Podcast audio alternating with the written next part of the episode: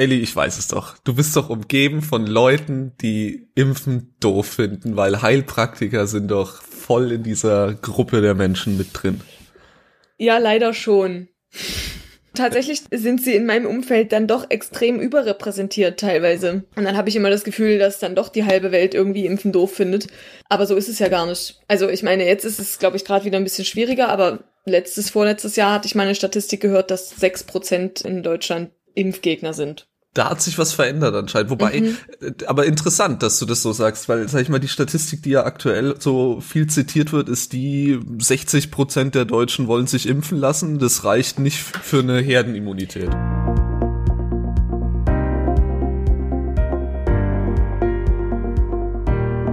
Ihr hört von links betrachtet, den Politik-Podcast für Weltverbesserer mit Elisa Kaiser und Christoph Stumptner.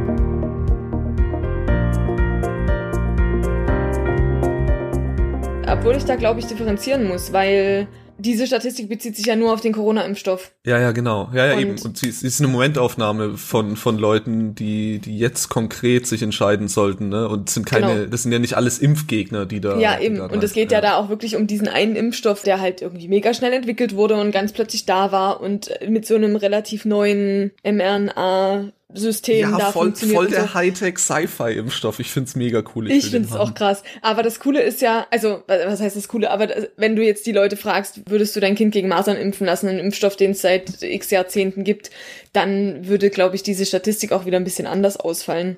Deswegen ja, schon finde ich das mit der Impfgegnerschaft schwierig. Also ich würde noch mal unterscheiden wahrscheinlich zwischen das, was sie Impfskeptiker und Impfgegner nennen ja, ja, gerade was du gerade gesagt hast mit Masern, äh, vor allem weil die Leute wollen ihre Kinder halt in die Kita schicken und soweit ich weiß, dürfen die das gar nicht, wenn ihre Kinder nicht auf Masern geimpft sind, oder? Also es ja, gibt ja aber für halt gewisse erst seit Dinge. letzten oder vorletzten Jahr. Aber ja. Ach so, das ist auch relativ neues, ja. äh, neue Regelung, ja. Ja. Ja, ja, aber diese diese ganze Impfpflichtsdiskussion, die ich meine, ich wechsle, ich spring gerade die Themen durcheinander, aber ich will erst mal alles sagen, was ich weiß, bevor ich drüber rede, was ich nicht weiß. ähm, diese Impfpflicht finde ich auch äh, interessant, diese Diskussion darum, weil es wurde ja schon so ein bisschen getan von diesen Impfgegnern, als wäre die Impfpflicht so die größte diktatorische Leistung, die ein Staat überhaupt erbringen könnte. Ja, ja wenig Fantasie, ähm, würde ich sagen. Ja, ähm, erstens das und zweitens, jetzt sag mal, gibt's sowas nicht schon seit, also Ewigkeiten? Ich erinnere mich. Nee. Impfpflichten. Naja, ich meine, ja, nicht so, nicht so konkret, aber das mit den Masern ist ja schon was sehr ähnliches und wenn ich jetzt beispielsweise nach Südamerika fliegen will, also ich habe da in mhm. Erinnerung, ich musste mich dagegen ein, zwei, drei Sachen impfen, musste ich, musste ich ja, mich impfen lassen, wirst, bevor ich da einreisen durfte. Wenn du das nachweisen durfte. kannst, wirst du sogar am Flughafen einfach direkt dann gegen Gelbfieber und sowas geimpft. Äh, Ach so, das, das, das war mir auch nicht klar. Ja. Aber jetzt, jetzt frage ich mich, gibt's für Deutschland sowas nicht? Also wenn ich nee. jetzt beispielsweise als südamerikanischer Staatsbürger, ja, nicht, dass das ein Staat wäre, aber äh, aus, was weiß ich, Bolivien versuche nach Deutschland einzureisen, gibt's da nicht irgendwie eine Liste an Dingen, die ich, die ich medizinisch erfüllen muss? Nicht, dass ich wüsste. Also ich okay. glaube, das gibt's in Deutschland nicht. Wir sind halt auch kein, kein Gelbfieber-Endemiegebiet, ne? Das muss man dann auch noch irgendwie. Ja äh, die haben ja permanent irgendwie Gelbfieber und Denkefieber und dieses ganze Zeug. Das haben wir ja hier einfach nicht, weil wir diese ja, Mücke, die so das überträgt, halt nicht ne? haben. Ja. Wäre dann halt doof, wenn besagter Bolivianer irgendwie einen Koffer aufmacht und dann kommt so eine, so eine Fliege raus. Aber, oder Mücke. Aber egal. Nee, ich glaube, man muss sich in Deutschland gegen nichts impfen lassen. Also man, vielleicht gibt's irgendwelche Empfehlungen, dass man sich gegen FSME impft oder so, aber Okay, aber sag ich mal international, sag ich mal für, weil weil auch dieses Jahr und dann dann kommt die ja die Impfpflicht von hinten und wenn man dann irgendwie fliegen will, dann muss man geimpft sein, weil das das das Unternehmen fordert. Ich, ich will nur sagen, soweit von der Realität ist es doch jetzt sowieso schon gar nicht weg, wenn andere Länder das eh schon haben. Also ich verstehe nicht so ganz, wo dieser ganze diese ganze Empörung darüber herkommt, wenn wenn sowas ja schon gibt irgendwo ja, mit Masern in der Kita oder mit, mit, mit Fliegen nach Südamerika. Das stimmt, aber für mich ist es ein Unterschied, ob man nicht nach Afrika oder nach Südamerika in den Urlaub fliegen kann, wenn man sich weigert, sich impfen zu lassen, oder ob man nicht ins Kino oder ins Theater oder ins Restaurant darf. Also ja, also ich meine, natürlich ist es ein Unterschied, aber also es ist allein deswegen ein Unterschied, weil in dem einen Fall entscheidet ja irgendwie wahrscheinlich das Innen- oder Außenministerium eines Landes darüber, ob gewisse Impfen, Impfungen vorliegen müssen. Dann bei der Kita-Sache ist es ja vermutlich Sozialministerium, das da die Initiative gestartet hat. Da geht's ja auch irgendwie an sich schon wieder um was ganz anderes. Ja. Und wenn man jetzt aber über sowas redet, wie ich darf nicht mehr ins Kino, wenn ich geimpft werde, dann ist es ja eine privatwirtschaftliche Entscheidung dieses Kinobetreibers. Ja, okay, na, das ist natürlich klar, aber ich rede jetzt, also, ja, stimmt, Kinos sind natürlich privatwirtschaftlich, aber es geht ja schon noch um, um staatliche Einrichtungen. Es, also privatwirtschaftlich, glaube ich, kann man da sowieso nicht eingreifen. Und sollte man vielleicht auch nie. Also ich denke, das kann dann halt ein Unternehmen entscheiden, ob es das halt möchte und ob, Ja, du ob kannst man da halt nicht eingreifen. Leute irgendwie eine AIDA-Kreuzfahrt machen dürfen oder ob Lufthansa dann entscheidet, wir nehmen nur noch Geimpfte mit. Ich glaube, das kannst du nicht, nicht unterbinden. Also solange es halt auch einfach nicht Impfungen für alle gibt, wenn es irgendwas Gleichwertiges gibt, dass man halt einen Test vorweisen kann oder irgendwie sowas. Das ist ja jetzt aber auch sehr Corona-spezifisch für, na, wir nehmen jetzt aber nur noch durchgeimpfte Leute mit. So, da, dann kannst du halt also du kannst halt keinen negativen Test auf Keuchhusten, Masern, Mumps, Röteln, Schnullipups jedes Mal beim Fliegen vorweisen. So. Aber bei, bei Corona funktioniert das. Also ich glaube, da würde ich jetzt auch sagen, wenn, wenn die Privatwirtschaft das entscheidet, dass sie das so machen wollen, dann glaube ich nicht, dass wir da irgendeine Handhabe haben politisch. Ja, sollten wir auch nicht, weil überleg mal, was das für Konsequenzen hätte, wenn wir da versuchen würden, reinzugehen. Weil wir- würden ja letztlich sagen, ein Unternehmen hat nicht zu entscheiden, welche Leute in ihrem Etablissement sich aufhalten und welche nicht. Das sagst du damit, du kannst letztlich auch aus dem, aus, aus dem Kino niemanden mehr rausschmeißen, der hinter den Tresen springt und der die Popcornanlage auseinander nimmt. Ja? Ja. Weil sonst diskriminierst du ja Leute, die gerne hinter den Tresen springen und Popcornanlagen auseinandernehmen. Du letzt, letztlich, wenn du versuchen würdest zu verhindern, dass Kinos Impfpflichten einführen, müsstest du ihnen ihr eigenes Hausrecht entziehen. Ja. Und Halt also echt. Es ist völlig abstrus, diese Vorstellung. In- Also Ja. in diesem Land ist sie völlig abstrus. Ja. Ja, das stimmt. Ich würde mich halt auch einfach, ich würde mich gar nicht schwer tun mit einer Impfpflicht. Ich finde das so schade, dass es nötig ist. Und trotzdem glaube ich, Es Also- ist doch nicht. Und Mhm. also es kommt ja, ich, ich glaube nicht, dass eine Impfpflicht notwendig ist. Ja, wir sind gerade irgendwie, es gibt noch so ein bisschen Skepsis in der Bevölkerung. Ich finde 60 Prozent ist auch immer jetzt, so schlimm ist das jetzt nicht. Das ist jetzt Ach so, ich- immerhin. ich dachte eigentlich an die Masernimpfpflicht. Ähm, Ach so, ja, okay. Weil genau, ich glaube nicht, dass wir eine Corona-Impfpflicht einführen. Das wird, das, ich glaube nicht, dass das passieren wird, weil das wahrscheinlich nicht nötig sein wird. Die Leute werden das schon irgendwie machen, auch ohne dieses, ne, ich will unbedingt ins Theater gehen, sondern das wird einfach auch so ein, also ich würde es machen, auch aus dem Grund, weil ich glaube, dass mein Körper das wegsteckt und weil es für mich einen Nutzen bringt. Über dieses, Fall. naja, dann werde ich halt selber auch wahrscheinlich nicht krank hinaus, auch dass ich dann eben niemanden, also vielleicht hoffentlich nicht so schnell jemanden mehr anstecken kann und dass ich dann halt irgendwie mir auch keine Gedanken mehr machen muss. Das wäre halt einfach so geil, wenn es einfach irgendwann mal vorbei wäre. Und ich glaube, wenn das halt nicht mehr das Ziel ist für die Leute, dann ist es doch, also dann ist es ja irgendwie seltsam. Wenn sozusagen die Sorge, dass diese Impfung mir schaden könnte oder mir nicht ausreichend nutzen könnte, das übersteigt, was man dadurch erreichen könnte, nämlich dass wir halt sagen können, jo, cool, Pandemie war gestern. Das finde ich schade. Ja, also ich, ganz ehrlich, ich glaube, das wird sich entwickeln mit der Verfügbarkeit des Impfstoffs. Ich denke weil auch. Je, je mehr Impfstoff es gibt, desto mehr müssen sich Leute dann wirklich intensiv damit auseinandersetzen. Ich glaube, viele Leute sind jetzt, was das Impfen angeht, in ihrer Entscheidung auch noch in so einer Schwebestellung, in Mhm. so einer Abwarthaltung. Genau. Sie müssen Ähm, es halt jetzt noch nie entscheiden. Äh, Genau, und wer entscheidet schon Dinge vor der Zeit? Und also gibt's schon, aber du weißt, was ich meine. Und Ja. die, außerdem ist es doch, glaube ich, so, dass je länger diese Erstgeimpften jetzt rumlaufen, ohne plötzlich tot umzufallen an diesem Impfstoff. Und ich verstehe ja, dass die Sorge in der Bevölkerung, das ist ja auch meine eigene, ich war, ich bin, ich bin genauso. Das ist ein total neuer Impfstoff, mega kurze Zulassungszeit. Alles ging wahnsinnig schnell. Das ist logisch, dass das Skepsis mit sich bringt in der Bevölkerung. Aber ich glaube eben, je länger die da draußen rumlaufen, die Geimpften, ohne tot umzufallen, desto mehr Leute werden sich denken, naja gut, dann äh, klingt, klingt vielleicht auch nie so schlecht. Ja, erstens das und zweitens ist, ist es ja auch nicht so, dass man diese kurzen Zulassungszeiten nicht irgendwie erklären könnte. Also Ja, das ja, ist halt sind- ein Pay-to-Win. So, und die hatten einfach so viel Geld, deswegen konnten sie, also plötzlich war sehr, sehr viel Geld da. Das heißt, sie konnten einfach viel schneller entwickeln, weil sie nicht aufs Geld gucken mussten. Plus, sie konnten sich halt leisten, diese ganzen Studien, die halt sonst nacheinander laufen, halt gleichzeitig laufen zu lassen. Und dann haben sich die ganzen Zulassungsbehörden halt auch, ein, also da haben immer noch Leute gemeckert, dass es viel zu lange dauert, aber halt auch relativ beeilt. So, es wurden halt Notfallzulassungen, zum Beispiel in Deutschland nicht, aber auch woanders verteilt, die halt viel schneller gingen. Also es haben sich halt alle auch einfach krass zusammengenommen. Der Wettlauf war halt echt extrem. Also klar habe ich dann auch gedacht, boah, wie, wieso geht denn das plötzlich so schnell? Aber Ich, also irgendwie ist es erklärbar. Äh, Ja, ja, auch wenn ja, es traurig ist zu sagen, naja, es war halt viel Geld da, deswegen ging's. So, das ist schade, aber das ist halt so. Ja, ja, also ich meine, das ist ein, einmal mehr ein Beweis dafür, dass es immer eine gute Idee ist, wenn ein Problem das Problem von besonders vielen Richtig. Menschen ist oder immer eine immer eine, eine gute Sache erstmal, weil weil dadurch das Problem schneller gelöst wird, ja. Mhm. Und das, das war ein schönes Beispiel dafür, dass das so funktioniert. Genau. Also ich finde auch, erklärbar ist es klar, aber ich verstehe trotzdem Ja. erstmal, wo dieses erste Gefühl eben herkommt. Ja, also Ja, ich meine, da unter diesen Leuten, die jetzt so ein bisschen äh, nicht so genau wissen, das sind ja eben nicht diese 6% klare Impfgegner, die sagen, Impfstoff ist grundsätzlich was, was man nicht machen sollte, weil es die Integrität meines Körpers irgendwie gefährdet oder was auch immer die Hauptargumente sind. Ich glaube, da kennst du dich jetzt schon wieder besser aus. Wahrscheinlich. Naja, erzähl doch mal, was, was, was, wie, wie läuft denn so ein Gespräch unter, unter äh, Heilpraktikern ab? Na, es gibt mehrere Ansätze, glaube ich. Also es gibt die einen, die sagen, dass Infektionskrankheiten und auch Kinderkrankheiten eben dazugehören und dass es eben nur ganz, ganz wenige Komplikationen überhaupt gibt. Also ich könnte ja zum Beispiel mal das Argument, also mal, mal das durchrechnen mit Polio. Polio ist Kinderlähmung, das ist in Deutschland tritt es nicht mehr auf, weil alle geimpft sind in der Regel. Das ist, wenn man sich das jetzt mal Klingt nach keinem guten Anti-Impf-Argument.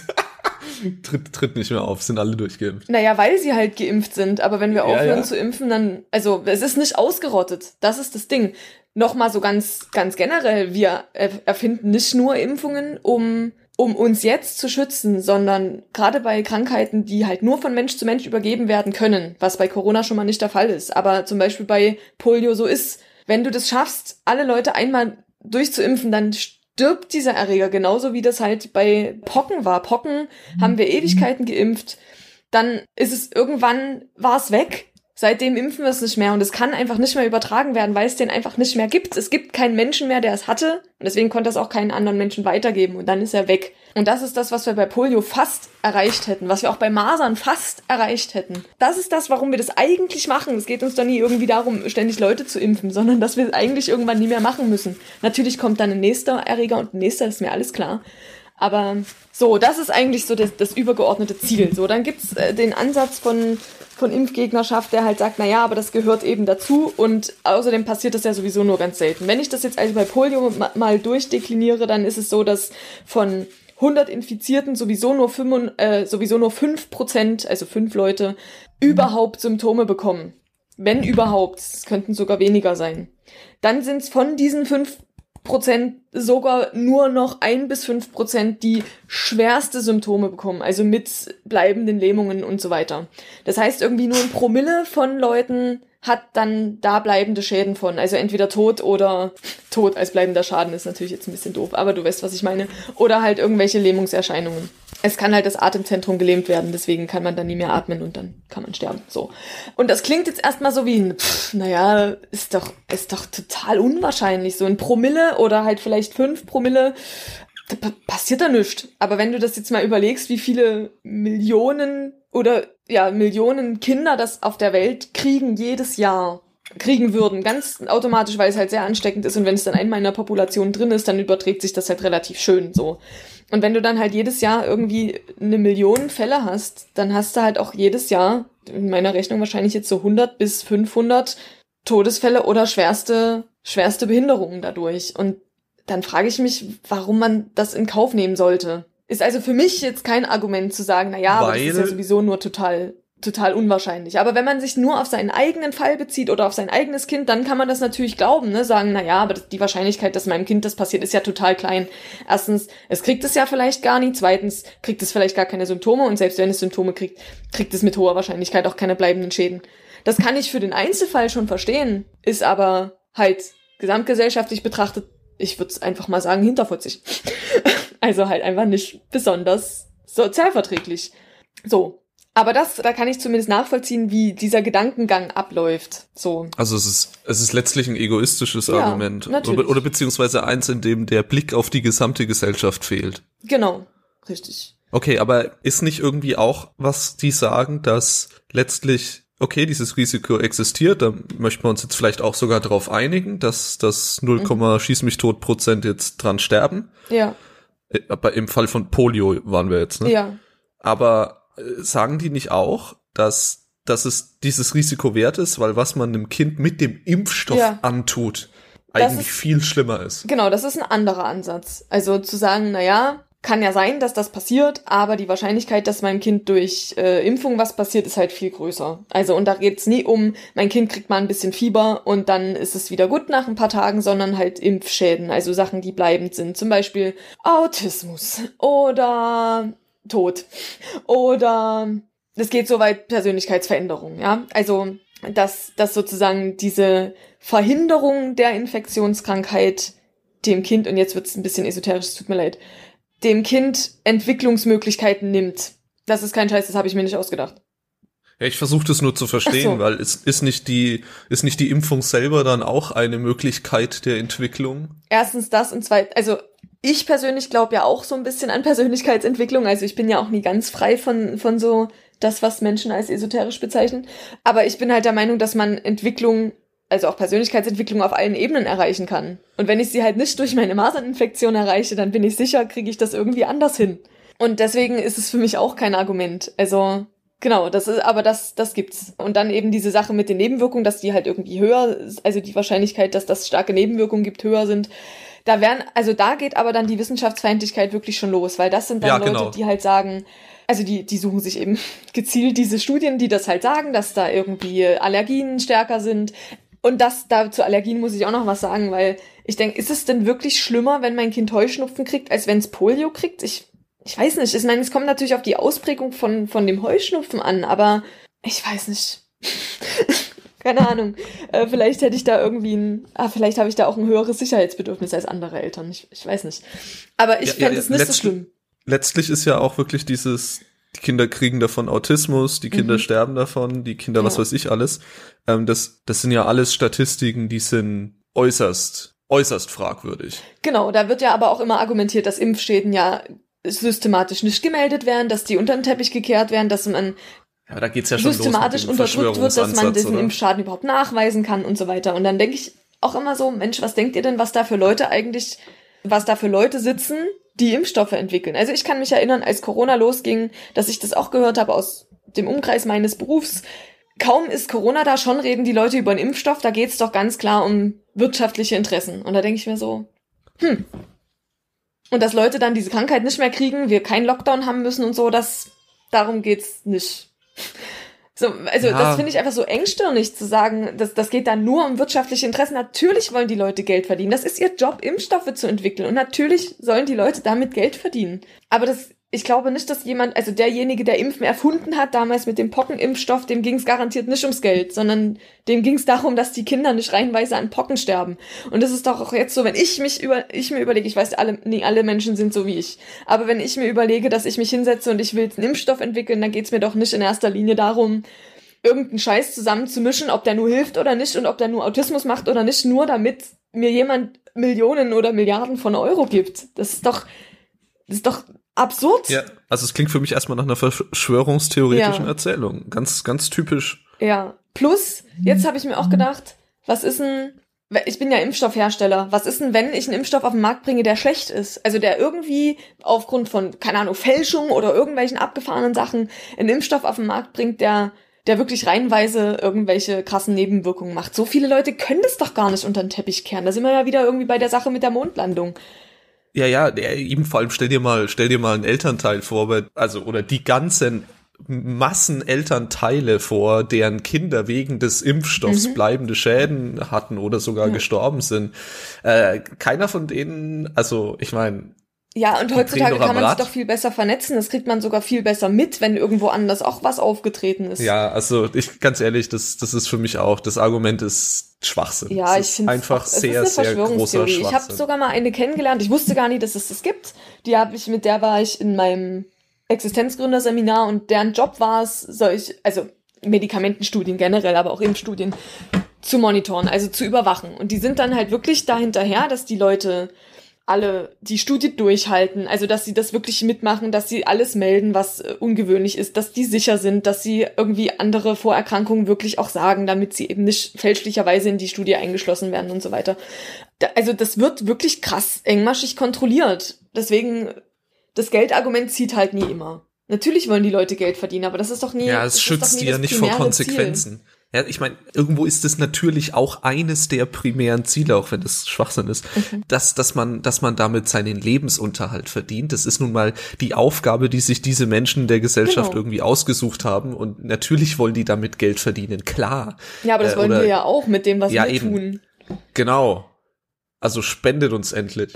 ähm, Nein, nein, aber die, das ist einer der Gründe, aber das ist, das ist eben nicht der einzige Grund. Und außerdem schützt das Geldverdienen nicht vor möglichen Konsequenzen, wenn du deine Arbeit scheiße machst. Und in dem Fall würde das, ja, bedeuten, wenn jetzt zum Beispiel reihenweise Schäden auftreten infolge dieser, dieser mhm. Polio-Impfung oder meinetwegen auch infolge dieser Corona-Impfung, ja.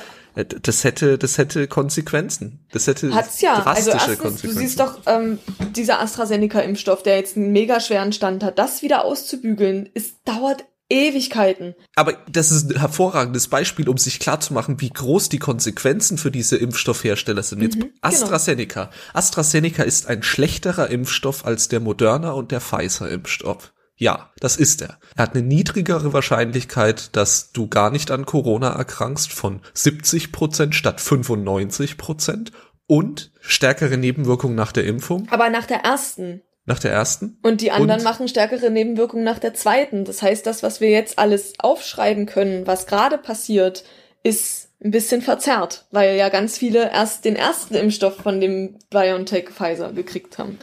Es ist also auch nicht so einfach es ist natürlich nicht so einfach, aber das sind erstmal die Sachen, die ihn zu einem schlechteren Impfstoff mhm. machen. Etwas. Ja? schlechteren. Genau. Aber siehst du, genau das, das meine ich. Die, der ist nur ein bisschen schlechter. Das ist immer noch ein guter Impfstoff, weil mit AstraZeneca ist die Wahrscheinlichkeit, dass du am Coronavirus stirbst, ja trotzdem ausgesprochen gering, wenn ja. überhaupt existent. Also das ist ja was, was man sich mal vor Augen führen muss. In diesen 70 Prozent der Fällen kriegst du es gar nicht, wenn du den hast. Genau. Und, und oder halt keines und, und, und sonst kriegst du leichte bis mittelstarke ja. Symptome. Und das ist doch, das ist doch immer noch ein hervorragendes Ergebnis. Ja. Aber in diesem brutalen Markt ist es schon ein völlig, ja, im Ruf zerstörter ja. Impfstoff. Voll. Wo wir jetzt teure Kampagnen brauchen, um den wieder beliebt zu machen. Toll. Der gammelt jetzt im, ja, naja, ich, der, der gammelt jetzt in den Kühlschränken von Impfzentren rum. Ey. Ja, ich würde ihn nehmen. Ja, du darfst aber nicht. Ich weiß. Es ist auch okay, dass ich noch nicht darf. Naja, aber bevor also, schlecht wird, weißt du? Genau, unter diesen Gesichtspunkten ist es Zeit, die zweite Gruppe freizugeben fürs Impfen. Auf der anderen Seite ist. Dass sich die Lehrer mit dem Zeug impfen können und so weiter. Also meine Großeltern zum Beispiel warten immer noch auf ihre Impfung. Die kriegen keinen Termin, weil es keinen Impfstoff gibt. Also offensichtlich auch keinen AstraZeneca-Impfstoff, weil du darfst ja sind jetzt eigentlich die über 65? Wählen. Meine Großeltern sind über 80. Naja, dann, ja, also die, die können den AstraZeneca ja nicht kriegen. Ach, stimmt, der ist ja nicht, also der ist nicht empfohlen, das stimmt. Der ist, ah. der wird nicht verimpft. Deswegen, man muss die zweite Gruppe jetzt öffnen. Ja. Man muss jetzt die jüngeren Lehrer zum Beispiel und Erzieher und so. Aber das hat man doch jetzt gemacht, oder? Ist das jetzt nicht veröffentlicht? Also ist das jetzt gerade passiert? Ich dachte ja. Vielleicht ab nächste Woche oder so, aber das haben okay, sie, glaube ich, beschlossen, dass das so wird. Das ist jetzt der nächste Weg, dass man jetzt die, die zweite Gruppe äh, mit diesem Impfstoff eben impft. Das war, das war ein schönes Zitat aus Lanz, irgendeiner dieser vielen tollen Virologen. Ich bin so, ich habe ein ganz tolles Namensgedächtnis, mhm, wie du merkst. Ist mir ja schon aufgefallen, ja. Der hat es auch als Impfstoff zweiter Klasse bezeichnet, aber zweite Klasse fahren im Zug statt erster Klasse ist immer noch besser als zu laufen. Ja, wesentlich sogar. Ja, ja. Ich, finde das Bild ein bisschen unscharf, weil auch wenn man läuft, stirbt man nicht, aber potenziell stirbt man, wenn man den AstraZeneca-Virus nicht hat und an Corona erkrankt. Oder die Wahrscheinlichkeit ja. ist zumindest. Ja, also es ist, schon. ich finde das Bild noch zu schwach für das, was, worüber wir eigentlich reden. Ja. Und es gab ja auch mit der Schweinegrippe-Impfung, glaube ich, vor ein paar Jahren gab es ja eine Schweinegrippe-Pandemie, die an uns allen ein bisschen vorbeigegangen ist, weil sie halt einfach nicht so richtig reingehauen hat. Aber da wurde auch ein Impfstoff entwickelt und der wurde auch in Schweden zum Beispiel wirklich massen verimpft. Und da sind dann eben auch super seltene, aber dann eben doch Auswirkungen aufgetreten, in denen man, also wo man jetzt in der, in der Phase 3 Studie, wo halt dann so 40.000 ungefähr geimpft werden, bevor man das zulässt überhaupt, die ist da halt nicht aufgetreten, weil es eben nur eine von einer Million oder sowas halt betrifft. Und da ging es um die um die Narkolepsie, also so eine, diese Schlafkrankheit, die dann durch diesen Impfstoff wahrscheinlich ausgelöst wurde, halt in, in super seltenen Fällen. Und das ist dann natürlich echt doof, wenn du dann irgendwie eine stagnierende Pandemie hast, die dann irgendwie doch nicht ganz so schlimm ist und dann kommst du mit einem Impfstoff und dann gibt's irgendwie dann 19 Leute, die das sonst nicht gehabt hätten. Es ist mies. Und da hatten sie auch Probleme irgendwie mit dem Impfstoff-Image, aber es ist, es ist halt auch ein sehr menschlicher Wunsch, so ein mhm. perfektes Happy Natürlich. End erzeugen zu können. So ein, wir finden die Heilung, die Lösung und die hat, die hat nichts, da ist, da ist alles perfekt. So, ja, das, genau. das, sowas existiert, glaube ich, auch bei gar nichts. Alles nee. ist irgendwo immer ein Kompromiss und ich glaube, der, die, die Vorteile des Impfkompromisses überwiegen aber. Und das ist, ich meine, ich will jetzt nicht bestreiten, dass die Leute danach mal Kopfschmerzen kriegen. Und ich will auch nicht bestreiten, dass der Gesamtprozess, dass wir als Menschen überhaupt impfen und deswegen ja auch regelmäßig Studien durchführen müssen und deswegen regelmäßig Menschen irgendwas spritzen müssen, was wir vorher Menschen noch nicht gespritzt mhm. haben. Ja, allein das ist ja alles, ne? Da, da kann man natürlich irgendwie ethisch drüber reden, wie, wie gut ist das überhaupt, dass wir das machen, ja. ja. Aber ich glaube, dass am Ende, also es hat, es hat auch Nachteile. Ja, es ist, es ist auch doof irgendwo. Aber es, die Vorteile überwiegen so ja. massiv, dass letztlich diese Impfgegnerei ein Ausdruck von ganz schön krassem Extremismus ist. Es gibt noch ein Argument übrigens, und zwar beziehen die sich direkt auf die Impfstoffe. Also, du musst ja, also du kannst ja nie einfach also bei mRNA-Zeug kenne ich mich jetzt nie aus, aber sonst gab's ja diese diese Impfstoffe, wo du abgeschwächte Erreger zum Beispiel oder abgetötete Erreger einbringst. Du kannst ja nie einfach irgendwie diese äh, halbtoten Viren irgendwie in eine Spritze ziehen. Du musst sie ja irgendwie in eine Trägerlösung und dann muss das irgendwie stabil sein und Westergeier. Und diese Sachen, die sind halt mit in der Herstellung irgendwie nicht so transparent oder die stellen das irgendwie mit Hühnereiweißpartikeln her, die dann halt Allergien auslösen können oder mit schwermetallverseuchten Sachen und so weiter. Also das gibt's dann auch noch, dass der Impfstoff an sich sozusagen abgelehnt wird. Also nicht die Wirkung, die der hat, das ist schon alles klar, dass das Immunsystem darauf reagiert und uns vor der Krankheit schützt, das ist alles klar. Und auch nicht dieses Langzeitwirkungsding, sondern wirklich der Impfstoff an sich. Aber ich glaube auch, ein gutes Argument ist halt zu gucken, wie viele haben den denn gekriegt und wie vielen geht's davon wirklich schlecht. Ja, und wie sieht's da aus? Naja, also ich, ich weiß ehrlich gesagt, also es ist sehr, sehr schwer, da ranzukommen, was denn in so einem Impfstoff nun wirklich drin ist. Als Laie. Ja, es ist auch, es ist auch echt sehr, sehr schwer ranzukommen, was äh, in deinen Lebensmitteln wirklich drin ist. Ja, halt echt, genau. Und dann ist es eben, glaube ich, auch ein bisschen, ein bisschen überzogen. Weil du kannst halt nie sagen, boah, nee, ich lass mich lieber nie impfen und dann fährst du halt ins McDrive. Hallo? Ich würde mal behaupten, dass McDonald's eins von den Unternehmen ist, die relativ präzise angeben, was ihre Produkte sind, es wo die herkommen. Geht mir jetzt nicht darum, was das angegeben ist, sondern dass man ja dann wissentlich etwas Ungesundes zu sich nimmt. Verstehst du? Ach so, ja. Ja, so sind sie halt die Menschen. Ja, und das ist ja auch in Ordnung. Ich finde, wir, wir, wir sollten uns alle ein bisschen vergiften, wenn wir denn dann doch genießen. Also jetzt nie nur nie nur einfach so, aber das ist, finde das total wichtig und ich stehe total auf Fastfood. Das ist ja auch eine, eine meiner Schwächen. So. Ähm, Ach, jetzt ist es gleich eine Schwäche. Ja, ja, das ist das, ist das Stigma, das, das mit, mit dem Fastfood zu kämpfen hat. Ja, ja auf der anderen ja. Seite bin ich halt auch ein Genussmensch und ich finde, Genuss ist das, was uns glücklich und gesund erhält. Also cancelt sich das wieder. Okay, aber ich, ja, das Problem ist, ich glaube, so richtig funktioniert der Vergleich nicht, wenn wir über das Impfen reden. Wahrscheinlich nicht.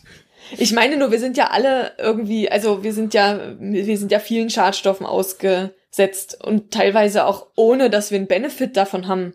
Und dann frage ich mich, warum kann man sich dann nicht diesem einen vielleicht Schadstoff aussetzen und haben sogar noch was davon und nicht nur wir. Das, ich weiß nicht, ich glaube, das, das wäre echt okay.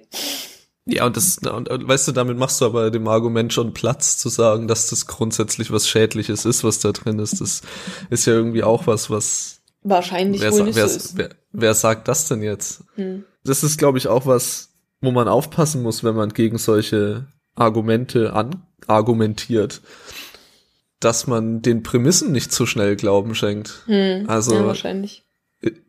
Nur, also jetzt äh, war doch die Grundaussage erstmal, wir wissen ja eh nicht, was da drin ist. Wie kommt man denn dann zu, da ist was Schädliches drin? Ich glaube. Wieso ist, wieso ist das denn die erste? Ja, das stimmt. Ich glaube, dass man nicht im Detail konkret weiß, was da drin ist, weil man dann reverse engineeren könnte, wie dieser Ja, Stoff das ist herzustellen quasi das ist. Geheimnis irgendwie, ne? Man weiß ja auch, also ja, wahrscheinlich. Ich weiß es, wie gesagt, nicht so ganz genau, Die- woraus man Impfstoffe herstellt.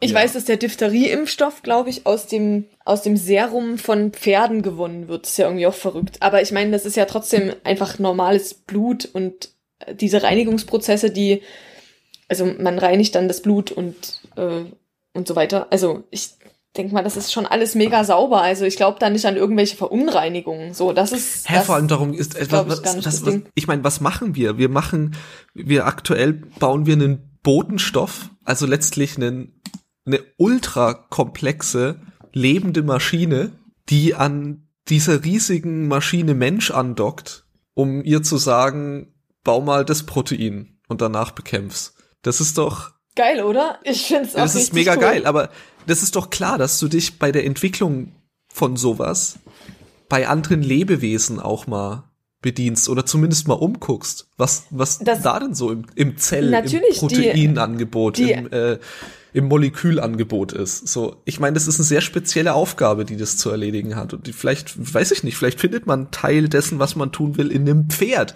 meinetwegen auch in einem Papagei. Das ist doch Na, die erste Impfung, die Pockenimpfung war oder in einer Melone. eine, eine Kuhpocke. Ja, ich meine, das kann ja- Also das ist ja, Okay. da, wir haben damit angefangen, mit Tierkram zu, zu impfen. Also ich bin ja noch gegen Ja, Pocken klar. geimpft, obwohl das eigentlich seit 87 oder sowas nicht mehr empfohlen wurde. Also das hat man dann nie mehr gemacht.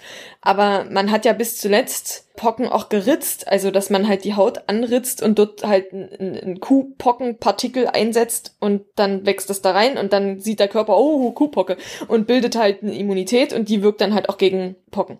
Also Smallpox. Das heißt, wir haben Abgefahren. damit angefangen, mit, mit Tierkram zu impfen. Und das ist ja jetzt per se nicht schädlich. Also, wir essen ja auch Steak. Ja, gut. Das finde ich ist auch, also es geht jetzt nie darum, dass es irgendwie, dass es von Tieren kommt. Ich glaube, es ist eher so, ja, das ist wahrscheinlich auch irgendwie eher so. Ja, was ist denn das Argument? Ja, genau, es ist ein genau, es ist nämlich nur ein gefühltes Argument, oder? Also, wenn du sagst, da ist was von Tieren, also nee, nee, da, es geht, da musst du es schon so Tiere, formulieren, Es geht schon eher um, um die Sache mit den Schwermetallen. Aber ja, ich glaube auch, das entbehrt einer wirklich soliden Grundlage. Das hat vielleicht jemand mal gehört oder es war vielleicht irgendwann mal so und dann ist es jetzt so für alle immer. Aber auch das wird ja aufgewogen. Also, wie gesagt, man kriegt ja was dafür. Und die meisten, aller, aller, aller, aller, allermeisten Körper stecken das ja auch einfach weg. Ohne dass wir dann mit einer Bleivergiftung wahnsinnig werden.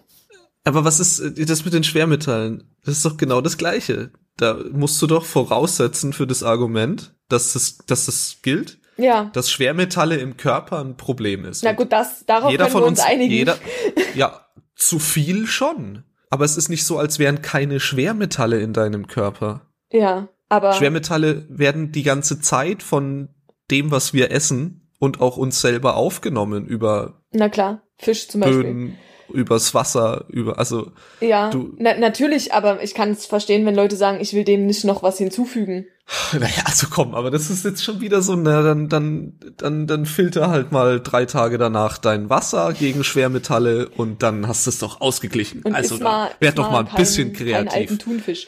Ja, Oder nee, klar, so. Also, ich, sorry, ist doch sehe ich ja auch so, aber ich glaube, es gibt halt Menschen, die, keine Ahnung, andere Vorstellungen von der Dosierung haben oder so. Ich, ich weiß es doch auch nicht. Ich bin hier nur der Bote. Okay, also ich will einfach nur irgendwie klar machen, dass unser Körper in der Lage ist, mit Schwermetallen umzugehen und dass selbstverständlich zu viel Schwermetallbelastung tödlich ist. Das will ja gar keiner bestreiten, aber das, das, also selbst wenn da Schwermetalle drin sind, so, solche Riesenmengen sind es ja dann. Ja, die lässt sich halt auch wahrscheinlich nie nicht, ne? jeden Tag impfen. Also, ne? Ja. Ich jedenfalls nicht. Und auch das, ich fühle mich dabei schon wieder so doof, wenn ich das sage, weil ich schon wieder zulasse, dass das Argument, da sind Schwermetalle drin, überhaupt stimmt. Ja. Das, weil das weiß ich gar nicht. Nee, nee, wahrscheinlich ist es Und, auch aber nicht so. selbst wenn, selbst wenn, ich bin mir ziemlich sicher, dass unsere Zulassungsbehörden die Schädlichkeit des Impfstoffinhaltes für den menschlichen Körper sogar noch untersuchen auf einer molekularen Ebene, bevor der in die ersten Testreihen geht. Da bin ich mir ziemlich sicher, dass das eine Voraussetzung ist. Du kannst doch nicht Das als Unternehmen einfach nicht. herkommen. Die Zulassungsbehörde kommt erst später ins Spiel, aber es ist egal. Okay, ich denke aber mal, der halt- Hersteller wird ja irgendwie auch wollen, dass es vielleicht nicht da drin ist. Also, Ja, dann, aber das muss doch der Hersteller irgendwie, bevor er so eine Testanmeldung überhaupt machen kann, äh, erstmal nachweisen können, dass dieser Impfstoff für den Körper rein von seinen Inhaltsstoffen keine Gefahr bietet. wahrscheinlich. Ob er, ob also er ob das Wirkung aber dieselbe zeigt, ist ja eine völlig andere Frage. ist wie die Ja, die okay, meinetwegen, aber ich will sagen, ich will sagen, da ist doch ein TÜV dazwischen. Das, das hoffe ich Ja. und ist wahrscheinlich so. Okay, also siehst du, Unwissenheit. Das ist, du findest mit diesen Argumenten vor allem im Bereich der Unwissenheit Vertraute. Ja, Okay, gut. Habe ich mal wieder festgestellt, wo ein paar Lücken von mir sind, um gegen solche Argumente konkreter vorzugehen. Aber ganz ehrlich, ich glaube, ich habe schon genau gefunden, wo die Argumente sind, die man dazu haben muss, weil, sorry, aber da haben auch andere dran gedacht. Und zwar auch Leute, die viel näher in dem Thema stecken und auch Leute, die die Entscheidungen treffen, welche Dinge eben Voraussetzungen sind für solche, für solche Sachen. Ja. Also das, das tut so, als hätten sich die Leute, die erstens die Kontrollen für Impfstoffe machen und zweitens Impfstoffe selber herstellen, mit dem Thema Impfen ja noch nie auseinandergesetzt. nee, gar, also gar das nicht. ist so, also, nee. Nee, die wollen ja nur Geld verdienen, halt. Wie hältst du, wie hältst du solche Diskussionen in deinem persönlichen führe sie nicht. Umfeld? Nur immer wieder. Ach so, ja, okay. Oh, ich, ich, ich würde ich würd wahrscheinlich verzweifeln. Ja, glaube ich. Aber ich, ich lasse mich da nicht drauf ein, weil das, weil das halt nichts bringt. Also, äh, das ist halt wie eine Diskussion mit jemandem, der halt denkt, dass die Erde eine Scheibe ist oder dass Nazis auf der Rückseite des Mondes wohnen. Weil ich meine, es ist doch total einfach, wenn du dann halt sagst, naja, es gibt doch da bestimmten TÜV, dann zu sagen, naja, ja, ja, es ist schon klar, da gibt's halt jemanden, der das kontrolliert. Du bist ja naiv. Ja, ja. Genau, du bist Ja. doch, du bist doch auch ein, so ein Schiepel. So, was, was glaubst du denn, Ja. diese Lebens, äh, diese Lebensmittel, diese Arzneimittelbehörde, die, die will das, die steckt da da mit drin. So. So ein Gespräch muss ich nie führen, da habe ich irgendwie Besseres vor. Stimmt, ja, du, du, du ja, es, genau. Es endet sofort in so einem, ja, letztlich Totschlagargument, ne? Ja. Das, das aber auch nur deswegen Totschlagargument ist, weil du jetzt von ganz vorne anfangen müsstest, um zu erklären, warum diese Vorstellung einer gut-böse Welt falsch ist. Ja, Mir kommt es ja so vor, dass diese Esoteriker und sag ich mal, die Argumente, die du bisher gebracht hast, sind alle so im, im Kern haben die was Esoterisches, dass die auch so ins Rechte abrutschen. Und da wollte ich wissen, ob das dein Erfahrungswert auch ist, dass die ins Rechte rutschen. Ich kann das schwer beantworten, weil ich da nie so ganz einig bin mit mir selber, was, was rechts ist in dem Zusammenhang. Also, ich kenne Leute, die sind dann nicht automatisch ausländerfeindlich, aber ich habe schon den Eindruck, dass es dann ganz schnell in die Richtung geht, dass man auch jetzt ein bisschen überzogen staatsfeindlich wird, weil das einfach die logische Konsequenz ist. Wenn du halt sowas wie Zulassungsbehörden ablehnst und äh, Maßnahmen staatlich Verordnete ablehnst und Impfpflichten ablehnst, dann musst du, glaube ich, irgendwann deinen Staat ablehnen, weil irgendwann ist halt alles, ist ja alles Teil von Staat. Und halt auch Regulierung ablehnst zum Beispiel. Und dadurch werden sie Zielgruppe für solche Bewegungen. Ja, die Frage ist, ob das per se rechts ist. Nee, aber die Menschenfänger sind Ja. ziemlich aktiv. Also ich kann das nie mit aller Sicherheit sagen, dass die Leute dann rechts werden. Ich weiß von Fällen, wo das so ist, also die dann auch wirklich sehr rechts sind. Das teilt sich ja ein Kernelement, rechts sein und, und ich sag mal so, esoterisch will ich jetzt nie grundsätzlich da rein tun, aber Mm, nee, auf keinen halt, Fall. Ja, das, das, ähm, dieses... du weißt schon, was Impfgegner Ja, dieses Impfgegnertum. Und das ist, glaube ich, Fatalismus. Also diese Ablehnung von den Strukturen, die mir sagen, das ist okay oder das ist nicht okay, weil es halt irgendwie ein was gibt, was ich persönlich anders sehe. Und dann muss aber irgendwie noch so eine Portion von Wissenschaftsskepsis mindestens, wenn nie sogar Feindlichkeit reinkommen. Und dann ist man halt ganz schnell unterwegs in Fatalismus und Extremismus. Und dann Ja, es ist Schwarz-Weiß-Denken von Genau. vornherein. Das ist in beiden Fällen Schwarz-Weiß-Denken. Genau, aber dann, also ich persönlich kann, dann kommt es auf die inhaltliche Färbung an, ob du rechts- oder linksextrem wirst. Also, ja, es kann sein, dass diese Menschenfänger, wie du sie nennst, eher Rechte sind. Aber, aber es kann genauso gut auch sein, dass, dass die halt linksextremistisch Das, äh, werden oder sind. Ja, es ist jetzt au- auch nichts, was ich, also, was ich nicht gar nicht beobachten könnte. Mhm. Weil die lehnen ja auch Staat In meiner ab. Umgebung. Also auch. die Linksextremen, so das, oder unseren Staat. Muss ja nicht mal Staat Jetzt- generell sein. Anarchisten schon, aber es gibt ja schon noch stark Linke, die unseren Staat ablehnen. Ja, Kriegstreiberstaat halt. Ne? Ja, genau. Ja, ich habe immer den, das Gefühl, dass es ehrlich gesagt, aber das ist jetzt ach, äh, sehr theoretisch, dass diese esoterischen Impfgegner, Mhm. die ja einen Hang zum Verschwörungstheoretischen haben, Mhm. dass die in rechts besser aufgehoben sind, weil rechts eben durch diesen Nationalismusgedanken den Fokus sehr bei sich hält. Ja, stimmt. Also weil Während Impfen ja Linksextremismus ja, Solidarisches. eher so eine globale Weltrevolution aufspannt. Stimmt. Und ich habe das Gefühl, dass dieser esoterische Aspekt auch eher einer ist, der die Welt sehr bei sich hält. Und nicht einer, der den, Mhm. den, den, den Riesenzusammenhang im Gesellschaftlichen Ja. glaubt zu Auch, erkennen. auch alle Argumente, die wir gebracht haben, konnten wir auch am Ende irgendwie so ein bisschen auf, naja, das ist ja ein egoistisches Argument runterbrechen. Das ist, wird dem vielleicht nicht immer gerecht, aber was wir, glaube ich, noch nicht so richtig betont haben, ist, dass Impfen ja Auch was linksextreme Argumente sind immer egoistisch. Aber gut. Naja, äh, aber Linke das ist, sind glaube ich, halt Dimension. theoretisch zu Kollektivismus in der Lage. Ja, aber zum Eigennutzen. Ja, aber nicht grundsätzlich. Also Extremismus Doch. ist, glaube ich, immer Eigennutz. Ja, Okay, ich, darauf können wir genau, glaube ich auch. Ja, aber trotzdem, ähm, was wir noch nicht so betont haben, glaube ich, ist, dass man Impfen halt auch nicht nur für sich selber macht. Also das ist das, was wir meinen, wenn wir sagen, das ist ein egoistisches Argument. Aber es geht jetzt nicht nur darum, dass ich oder mein Kind keine Masern, kein Polio, kein Mumps, kein irgendwas kriegt. Ja, stimmt, habe ich als Argument vorausgesetzt. Ja, es geht um die Herdenimmunität. Ja, oder sogar, Letztlich. also, oder sogar noch ein bisschen kleinteiliger. Also ja, das ist das übergeordnete Ziel oder sogar die Ausrottung dieser Infektionskrankheit. Was Ja. manchmal nicht geht, weil bei Corona zum Beispiel, das ist ja auch vom Tier auf den Menschen gekommen und äh, wahrscheinlich sogar schon wieder durch ein Tier gecycelt. Und das wird ja wieder, also könnte ja wieder passieren. Deswegen wird, werden wir das nicht ausrotten können mit einer Impfung. Aber Und wo wird für immer Teil unserer DNA Genau. bleiben. aber wo das Re Erregerreservoir nur der Mensch ist, da geht es halt schon.